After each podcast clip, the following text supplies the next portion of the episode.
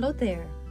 How are you today? It's June the 15th, Wednesday. Today I'd like to talk about discouragement, but it's not me that has been discouraged. It's one of my students who joined one of the speaking club meetings recently and she said that she it was not really successful. That's why she left in the middle just after one session uh, out of three sessions. And I um, talked with her about it. And uh, she was full of um, sorry about the other participant who she shared a breakout room with. But I said that you don't, I mean, she doesn't have to feel sorry uh, for her English or about the other participant. It's a free meeting, so we kind of expect any levels of um, uh, members participate. Of, of course, it's a kind of um, rule that all the participants should be should have uh, intermediate level of English or over but um, I find that her English is well enough, good enough. So that's why I um, recommended that she attend one of the meetings. And uh, but it, I think it's a necessary experience for her.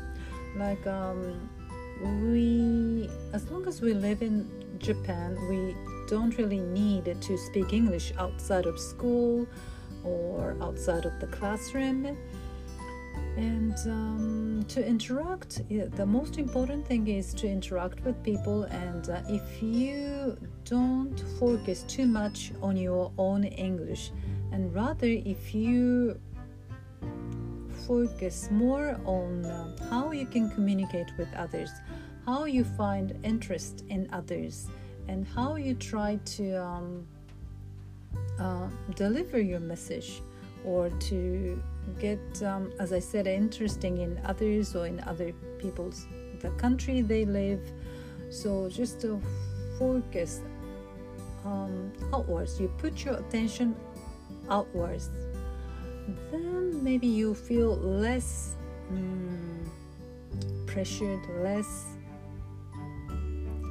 kind of responsible like um, yeah the one word that she used is um, a very oriental very japanese like uh, way of thinking like uh, she doesn't want to um, be a burden on others or she doesn't want to to what's the word irritate others, something like that. Yeah, she is so considerate. She's worried too much about how the other, her partner, would feel. So uh, I said that she doesn't have to think about it. Uh, but anyway, that that's her first experience in this kind of opportunity where she meets people, strangers from other countries. And hopefully she can join again.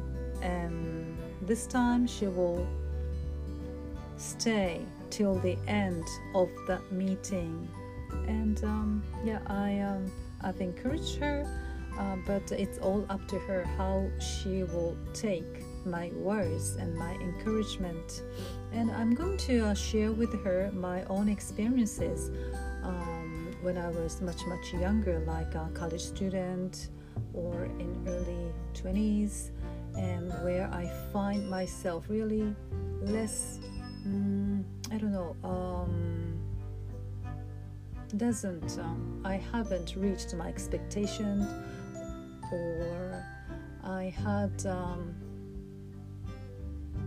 I don't know how can I put it? It's um yeah that kind of um, hard time about expressing myself in English so then, uh, yeah, I hope it might um, lessen her pressure or frustration or discouragement.